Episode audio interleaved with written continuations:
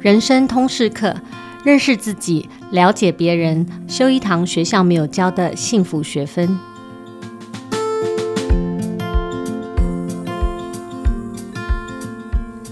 大家好，我是主持人齐瑜，也是亲子天下的创办人和执行长。今天又到了妍希教练来谈自我领导的时间。妍希刚刚从欧洲旅行回来，好令人羡慕啊！先请妍希跟大家打个招呼。呃，听众朋友好，齐瑜好。那我们今天要谈的题目是情绪管理。其实情绪管理或者情绪教育这两个字，哈，一直以来都是教育现场跟父母都很关心的一个关键字。只是我的印象中记得哈，以前我们十几年前《亲子天下》创刊的时候，在谈所谓的情绪教育的时候，大家关心的就是说小孩需要情绪教育，因为小孩会乱发脾气。但是这几年我感觉大家这个讨论的方向有一些进化，因为大家开始关注到说，哎呀，其实哈不是小孩需要情绪教育，是大人需要先学会情绪的管理哈，而不是只是目标是要让小孩学会不要乱发脾气、好情绪等等。那因为这个社会其实普遍，我们谈到情绪的时候，都有一种隐约负面的一种标签，好像我们呃被指称说需要情绪管理的时候，就是暗示着说，诶，你是不是太情绪化啦？或者是你在职场上看起来是不是不专业啊？或者是说你在家庭或者私人关系里面，好像我们的情绪对自己或他人造成了负面的影响，或者是伤害等等哈。甚至我常在职场上觉得说，我们看到关于情绪管理的剧情，都是多半大家都会觉得是别人需要情绪管理。对方有问题哈，事实上，其实情绪管理是每一个人都要学会的一个所谓的通识课。所以今天，我想也许我们可以请妍希先从那个情绪管理，我们谈到这个 turn 的时候，大家常见的一些迷思或者是误会是什么？好，谢谢奇宇刚刚这个说明啊，我也是有这样的感受啊。谈到迷思的第一个就是，好像大家会认为脾气好就是等于 EQ 好啊，有情绪就是不好。但是喜怒不形于色，是不是就是一定是情绪智商或者情绪智慧好呢？我们很习惯就是把情绪这两个字贴上负面的标签嘛。我们看过往，我们花了多少时间去教孩子九九乘法，可是我们却忘记了教伤心怎么表达，包括自己啊，不是只有教小孩子，连自己呀也害怕去表达一些可能有的负面情绪一样。这问题事实上不是在情绪本身，而是我们应该学习怎么表达。那尤其是我们华人文化会以和为贵，很怕多说了什么就会起冲突不好，或者会让人家觉得是不是太计较了，所以常常很多事情就是算了。那如果说心里真的能够算了，那也没有关系。但通常是暂时去压抑自己，可是呢，呃，心理上记上一笔啊，所以多了以后，你就会觉得委屈。为什么每一次都是呃我知书达理？为什么每一次都是呃要我忍耐？那长期情绪处理不当，其实会影响心理健康跟工作上的表现，还有包括跟他人的关系。那第二个迷思是认为 EQ 不需要学习。或者没办法学习。以前我还在顾问公司的时候，有一次我去美国总公司开会，那公司特别为了全球的经理人开发了一套 EQ 的课程啊，让全球企业领导人学习。当时我看到那个课程的内容，我觉得好棒哦，那就回台湾分享这个好消息给客户，就没有想到客户看到 EQ 这个名词。这堂课他们没什么兴趣，就像刚刚齐瑜说的，他们觉得 EQ 好不好是个性的问题，天生的。对，这需要上课吗？或者我又没有情绪问题，我为什么要上 EQ 的课？那事实上，人类情绪有数百种，像主要分类，譬如说喜怒哀乐、爱啊、啊惊讶啦、厌恶啦、羞耻等等，都是。那我觉得它像一个语言，语言是需要透过学习，你才有办法跟自己或跟他人沟通。进而去找出问题或者是处理的方法。那尤其是在现在这样的世界，呃，如果大家有去注意的话，会发觉我们在一个职场里面，现在已经很多世代都在共同一个职场里面。所以，为什么现在市场上会一直在讲多元尊重呢？那就会更重视沟通、同理、尊重、多元共融等等。那这一些就是 EQ。所以 EQ 并不是像我们想象的，就是说人天生的一种个性啊，这个人 EQ 高，那个人 EQ 低，然后是不可改变的。那真正你们在谈，刚刚妍希有谈到说，你们那时候开发一个课程哈，关于 EQ 的学习。真正谈 EQ 学习，它的架构有哪些面向？好，我们先从那个 EQ 的名称开始说起啊。它的英文名字是叫 Emotional Intelligence，这个事实上应该要翻成情绪智慧或情绪智能。但呃，可能是因为为了要对应 IQ，所以大家都习惯讲这个情绪的智商啊。嗯、那 emotion 这个字根是源于拉丁文，它有采取趋吉避凶行动的意思哦。那我认为 EQ 是能够呃善用情绪管理去趋吉避凶的智慧，就是他怎么样有智慧去引导你的情绪，活出你期待的人生。任何一种情绪都是呃 drive 我们某种行动的驱力啊。譬如说像惊讶的时候啊，惊讶的时候我们会啊眉毛上扬，其实是为了。扩大视觉的范围，很快去帮助自己了解周遭的情况。那像恐惧，呃，原本是为了保护我们远离危险，让我们能够专注在眼前的威胁，随时去准备做出对应。所以，呃，心理学家这个 Daniel Goleman，他的中文书名叫做《EQ 是决定一生幸福与成就的关键能力》。我非常的认同这句话，因为不仅在生活上是如此，在职场上更是如此。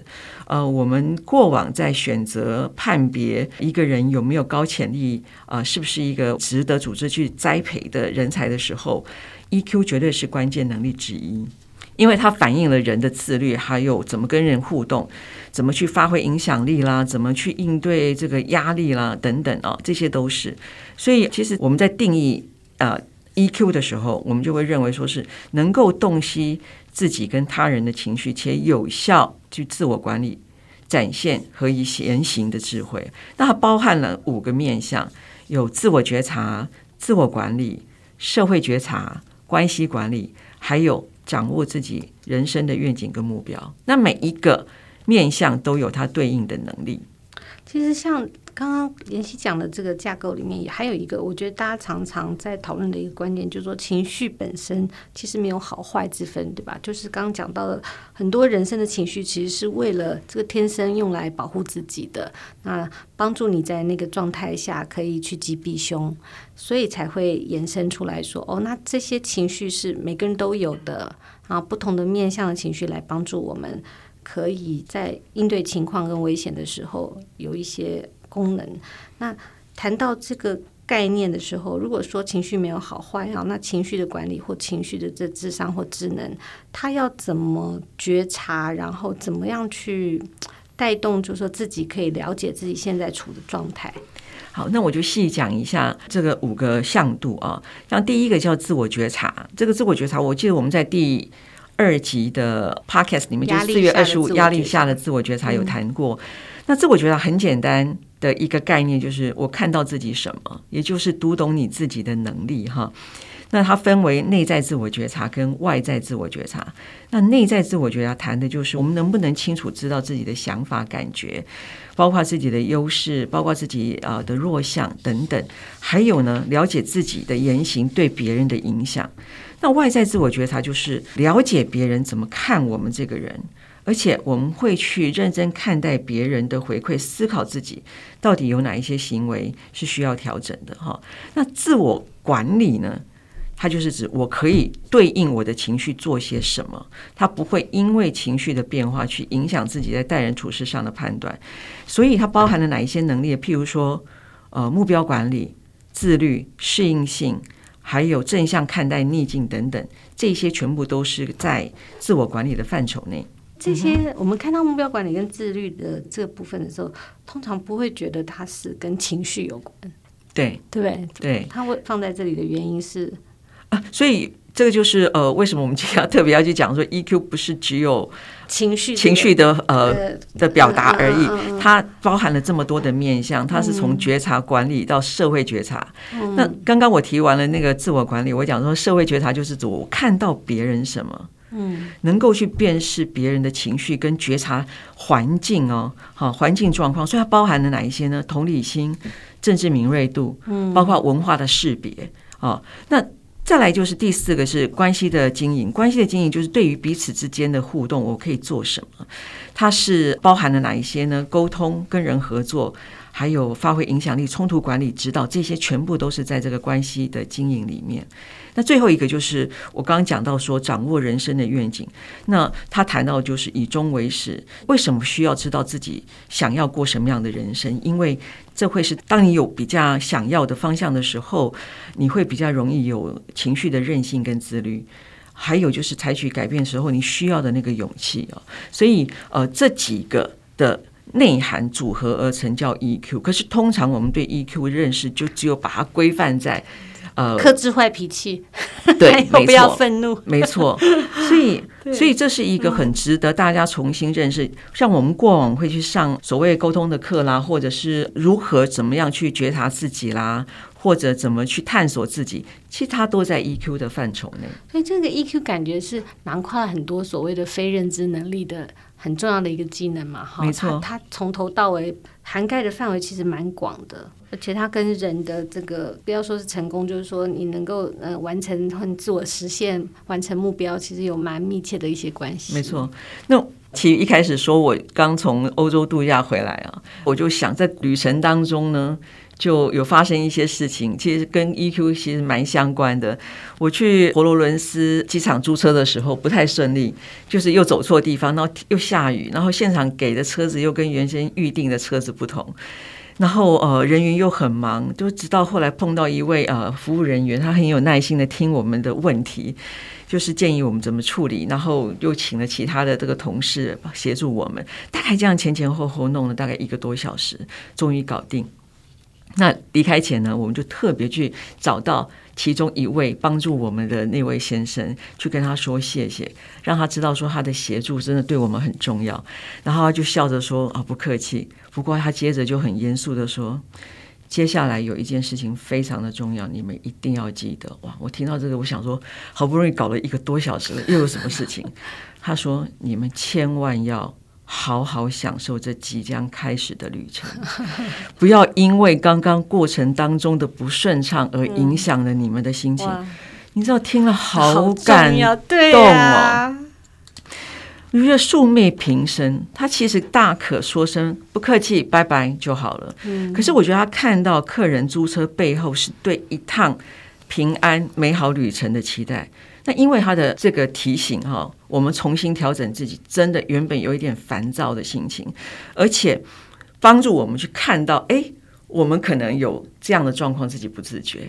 那所以我觉得他展现的就是我刚刚所讲 EQ 里面的 social awareness，嗯，就是社会觉察，他觉察了我们的状况。嗯，好了，所以我们就租了车，让我把这个故事继续讲下去，开着车子就到了托斯卡尼的 apartment。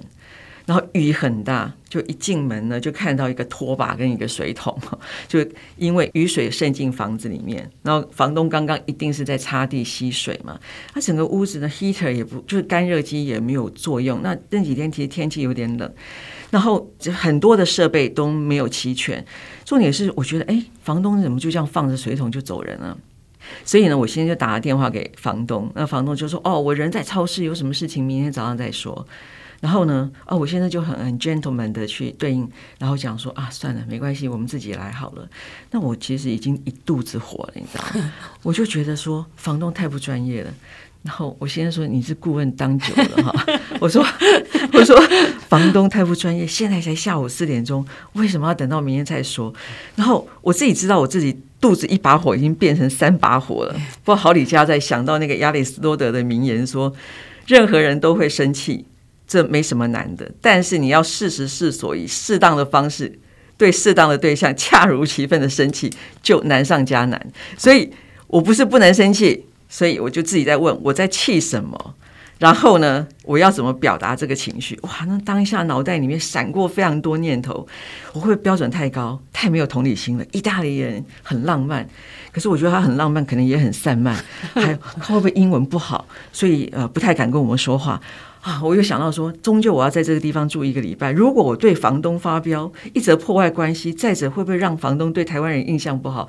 就很多念头。不过最后一个想法是，刚刚才从佛罗伦斯的机场过来，那一位服务人员才提醒了，不要破坏了自己度假的心情。但是我觉得有个很重要的点是，我也不希望违背自己一些待人处事的信念。我不太喜欢“算了”这个字。嗯，我觉得我们的就像我刚刚所讲，我们的文化很容易啊，算了，息事宁人。问题是真的是这样子吧？我真的有办法做到啊？就算了，然后带着愉快的心情去度这个价嘛？所以我就跟我先生讲说，我觉得让房东了解我们的需求跟想法是我们的权利，因为经营民宿是他的 business。我觉得待客之道是他眼前最重要的事情，即使我们说了他不理会，我觉得我们不要自动省略的表达，跳过他需要聆听客户需求的这个动作，所以我就建议我们再打一次电话给房东，然后告诉他我们需要一些什么样的东西，还有想法是什么。当然呢，房东还是讲明天早上再说。然后这一次我就自己发言了，我就说，我就用很坚定、很平和的话语在电话中跟他说：“你的回应方式让我感觉很不舒服，不受尊重。”嗯，啊，我也没有大声，我就告诉他：“你的方式让我觉得不舒服。”啊。那而后呢，我就为了避免因为口语沟通去影响了语言差异的理解，然后我就我们就写了一封 email 给房东，让他知道我们从这个这么多的民宿里面挑了他的民宿，然后加上我们这次的旅程，整个天气跟原本想象的不同，又湿又冷，进到屋子里面所看到的一切，然后呢，告诉他我们的情况跟我们期待的。让他明白为什么我们刚刚会打了两次的电话给他。其实这整个过程就是包括了 EQ 的自我觉察跟自我管理，尤其是我自己知道我的情绪已经上来了。那隔天，房东就把所有的一切都准备好给我们了。啊，这个过程为什么我要讲？我要谈的就是说，很多时候的自我觉察管理，它不是呃在书本里的。那我自己察觉到我的情绪上来了，那我这个情绪。到底是为什么？我并没有让它只是停留在情绪里面。我觉得这里面有一个他可以做好的事情。那当然，这里面有很多的判断哈。我会不会我标准太高？可是我觉得我有这个权利表达出我想说的话。我要思考的是怎么样不人身攻击啊？我觉得这是一个很重要的经验。其实刚刚妍希讲的是一个蛮重要的提醒，就是我们通常谈情绪管理，都会倾向一个以和为贵的这种处理方式。但是妍希提醒了我们说，情绪管理很重要的一个部分是知道情绪要怎么适度的表达，就是你应该怎么去表达你在这个过程里面你期待的一种行为对应方式。这个是我觉得我们比较困难的。对，嗯，所以呃，就要讲说，EQ 在生活里面，呃，时时刻刻你都可以看得到，因为呃，自我觉察不是只有在晚上睡觉前安静下来的时候自我觉察，他在很多的事情的发生当中，关系的互动当中，他就已经在进行了。所以，当我自己意识到我的情绪的时候，我马上就问自己，我到底为什么会有产生这样的情绪？啊，那这个过程是很重要的，这个也会牵涉到说，我跟情绪之间，我要怎么跟他相处。那这当然不会是一开始我就知道说，一个情绪发生的时候，我马上就可以做哪几个动作。even 到现在，有些时候，呃，我还是会有很多自己事后回想，觉得是冲动的言行。啊，不过我觉得它是有一些方法是可以帮助我们自己，呃，能够面对自己的情绪的。那怎么样提升这种觉察的敏锐度？嗯，就说有哪些做法或者是练习可以帮助我们？好，呃，我刚刚有提到说，呃，我们在 EQ 的课程里面，呃，就是设计了一些东西，是帮助经理人去觉察自己，哈，或者是看待自己的整个的 EQ 的情形。不过，我首先要先讲说，从生理来看，你看我们人有两个眼睛哦，我们一定是先看到的是。别人要看自己，你就得找镜子，或者你得借别人的眼睛当镜子。那你想想看，我们每天出门前为什么会记得要照镜子？要看看自己有没有衣冠不整啊？这种动作其实一开始是有意识的，那有意识的动作久了以后才会变习惯。所以我觉得重要的一个点就是说，我们每天除了照镜子看自己的形体容貌之外，呃，你有没有想到说还要看看自己哪些部分？所以这是一个观念要先打进来，就是说我除了观察自己的形体容貌，我会不会也想要留点时间，每天要照看自己的内心？因为要看见自己，要认识自己，这是一个呃有意识的行动，它是必须要刻意养成的哦，才会变成习惯。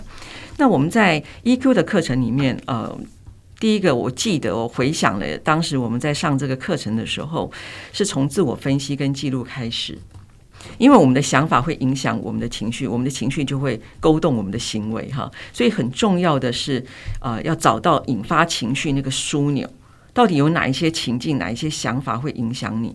所以我们称它就是找到自己情绪的引爆点哈。譬如哪一些情况或发生哪一些事情的时候，会引发我生气，或者我看到哪一些他人的言行态度会让我感到厌恶的哈。等等，它有非常多的这个所谓的情绪的引爆点啊。那什么样的言行我会认为无理的？所以呃，其实我蛮鼓励听众朋友可以回听四月二十五的这个压力下的自我觉察。我们有呃，当时我们有设计了一个表格，那这个就是在帮助我们自己做自我的反思哈。那找到了呃这个情绪的引爆点，另外还有一个就是要找到自己内在声音。什么叫内在声音呢？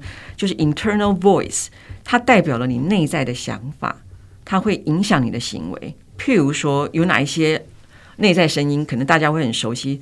第一个受害者的声音，嗯，哦，这永远都不是我的错，我是受害者，我不需要为自己的人生负责。好，也有尊敬他人、很 honor 的声音，就是看见别人的优点啊，我要看见别人的优点，而且我还要让对方知道啊、呃，你看到他的优点。然后有的会有隐藏的声音，哈，呃，会告诉你要低调一点，回避一下，事情就过去了。我觉得这个很像那个算了哈，不要采取行动，否则就是自找麻烦。那也会有乐观的声音，哎呀，这一定搞定的啦，这明天一定会更好。那另外还有一个很常会呃，大家会出现的声音就是自我怀疑，对自己没有信心，或者是讨好的声音，会希望每一个人都很开心，然后你就会很努力去取悦别人。那这个反面是什么？就会让你经常担心自己有没有忽略哪些人、哪一些事啊？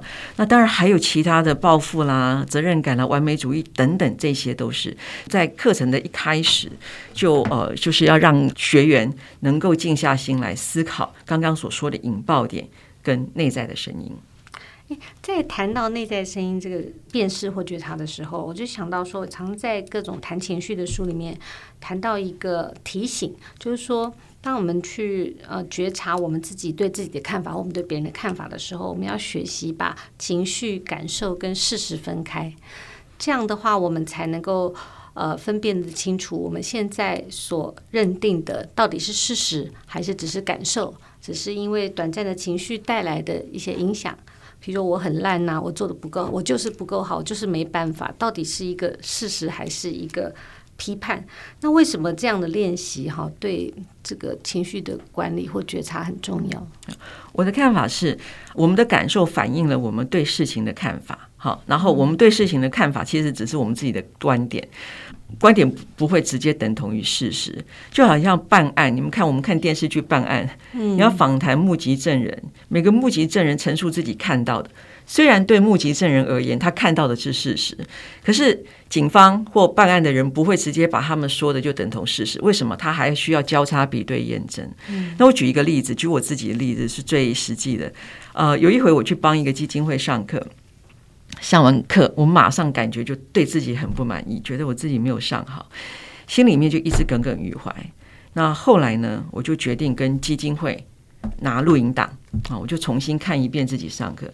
结果我就发现，这次怎么跟刚刚的感受就完全不同。嗯，诶，video 里面的人其实上的还蛮好的，也没有太大的问题。我自己就笑了，你知道，就说怎么会同样是我，我之前的感受跟我看了 video 之后的感觉差异这么大？就是说，光自己对自己都有这样子的一个落差，就更不要讲说我们跟他人之间互动。然后我记得我刚出社会。当主管的时候，有一位我很信任的部属。有一次我们在聊天的时候，他聊起来，他跟我说，他刚认识我的时候非常怕我。我听到的时候就觉得很惊讶，我怎么会怕我呢？不过人都自自我感觉良好，我觉得我这么 nice，你怎么会怕我呢？结果他说，他说因为呃。你看起来很凶，常常会让他觉得好像我对他的表现不满意。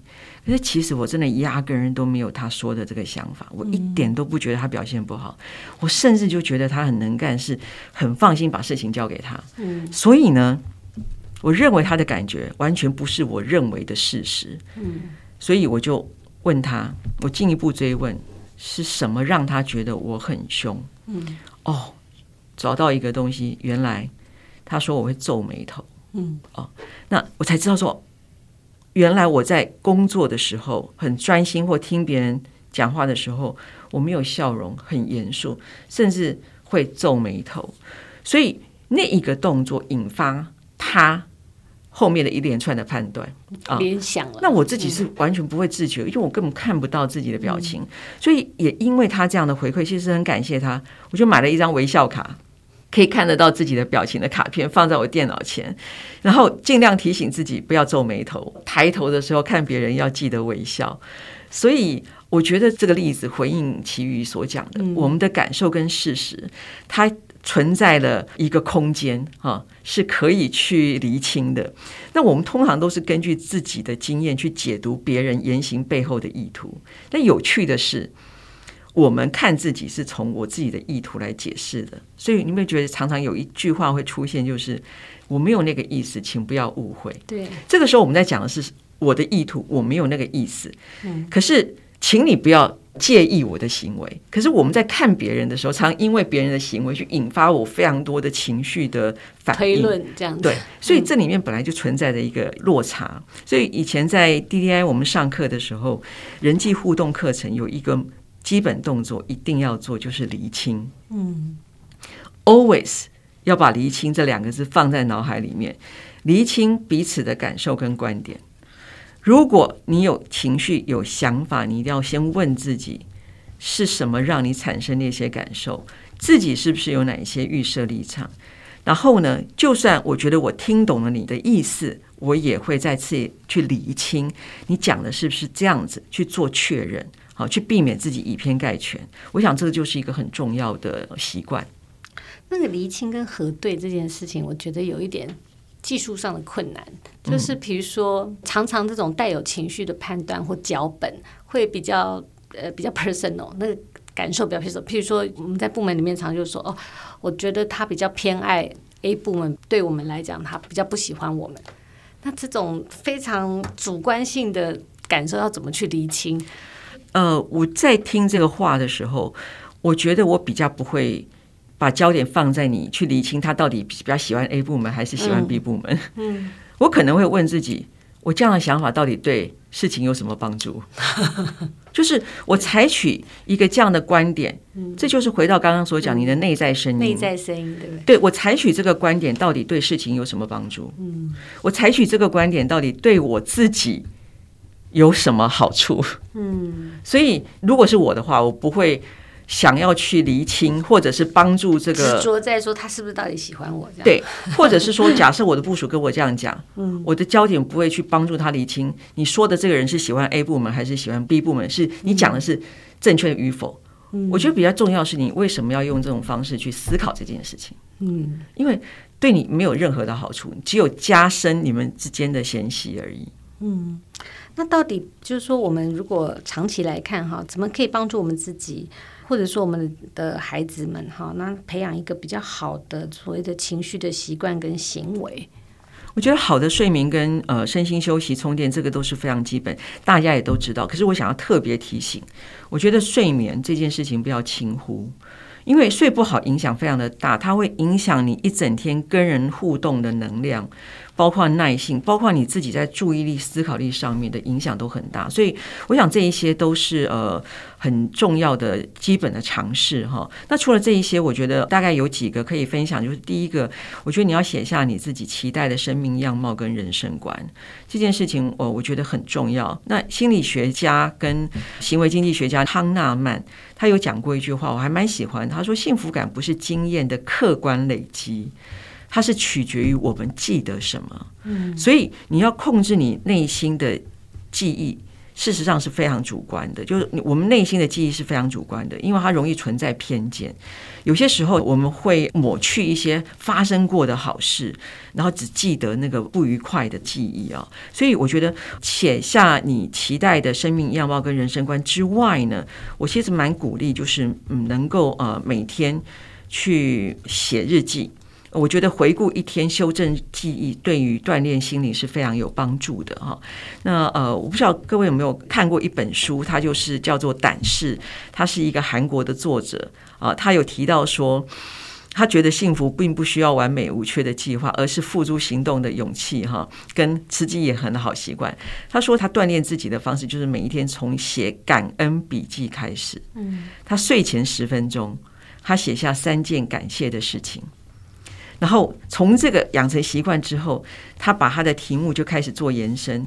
除了三件感谢的事情之外，也写下自己做得好的三件事情，或者就是三件他觉得有一些遗憾的事情。那我觉得书写是会让你仔细观察自己的内心。我觉得这是一个很重要的呃动作，自我觉察很重要的一个。没错，我觉得这第一个就是说，你要去问问自己，到底我现在是不是过着我自己想要的生活？哈，我想这个是第一个建议。第二个建议就是，我觉得每天做一件让自己开心的事情，因为就像我们吃三餐的饮食是为了确保我们有充分的营养跟体能，我觉得心灵也很需要滋养的精神粮食。所以我觉得每天做一件让你自己开心或满足的小事，它是可以带给你一些续航的能量的哈。十五分钟的冥想啊，或者是一杯咖啡，或者三十分钟的运动。像我自己，我最开心的事情哦，每天就是听一则 podcast。嗯，我觉得当我听完一个 podcast 的时候，我觉得其他的美好都是多出来的，就是那个感受就很不一样。嗯，所以我觉得这是第二个分享的事情。第三个就是。聆听重要，但是我觉得表达更重要啊！因为有表达才会有聆听。那我们的学校没有教如何沟通，但是每分每秒我们都在沟通。呃，我们从小受教育到进入社会，常常被教导要听话多过于表达，到最后。我看到的情形就是，常常我们不会表达，无法表达。尤其现在是多世代共事的职场，成长的环境，我们大家都不太一样。如果我们没有刻意去了解或刻意去学习如何对话，大家会沟通会越来越困难。那表达有很多形式啊，书写、说话都是表达。有人透过音乐、绘画来表达自己的想法跟情绪。可是我特别想谈的是口语的表达，因为口语表达是让他人认识你跟了解你的最直接的路径。那不管在职场或者是家庭，我觉得与其去期待别人读你的脑、懂你的心，我认为学习如何表达你的意思，包含你的情绪跟背后的想法。让他人有机会了解你这件事情更重要，因为我们常常会期待，呃，别人理解我们的想法，不要计较我们的言行表达。可是我们常常会因为别人的言行表达去引发自己很多的情绪，所以我觉得不要把别人理解你这件事情视为理所当然，我们应该自己要去学习如何，呃，有智慧的去表达出符合自己心意的言行啊。你看哈，科技是专业，我觉得沟通跟人际互动也是一种专业。凭什么我们不需要去学习沟通表达，而期待别人理解？那再者，我也认为不要因为任何原因而选择不表达。把情绪憋在自己的心里，其实别人不会有机会了解，反而会容易出问题。但我觉得家长呃去示范如何表达自己的情绪跟感受，对你自己跟你的家人是非常重要的。我觉得以身作则去传达一个讯息，谈感觉、压力或者是失败都是 OK 的，不可耻的。我觉得你自己如果能够这样子的正向去看待你的情绪，会让你的孩子也会有机会去练习表达他的情绪跟感受。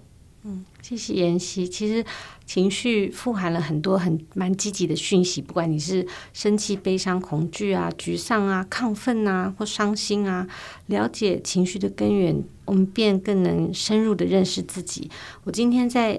妍希的分享里面也有很多的 take away，比如说啊、我们不能只是希望别人不要在意我们的言行，用我没有那个意思这个概念糊弄过去啊。我们需要学习的是怎么样适度的、有智慧的表达，能够符合我们心意的言行，让别人更能理解。那个理解不是一个理所当然的事，是需要彼此都付出努力的。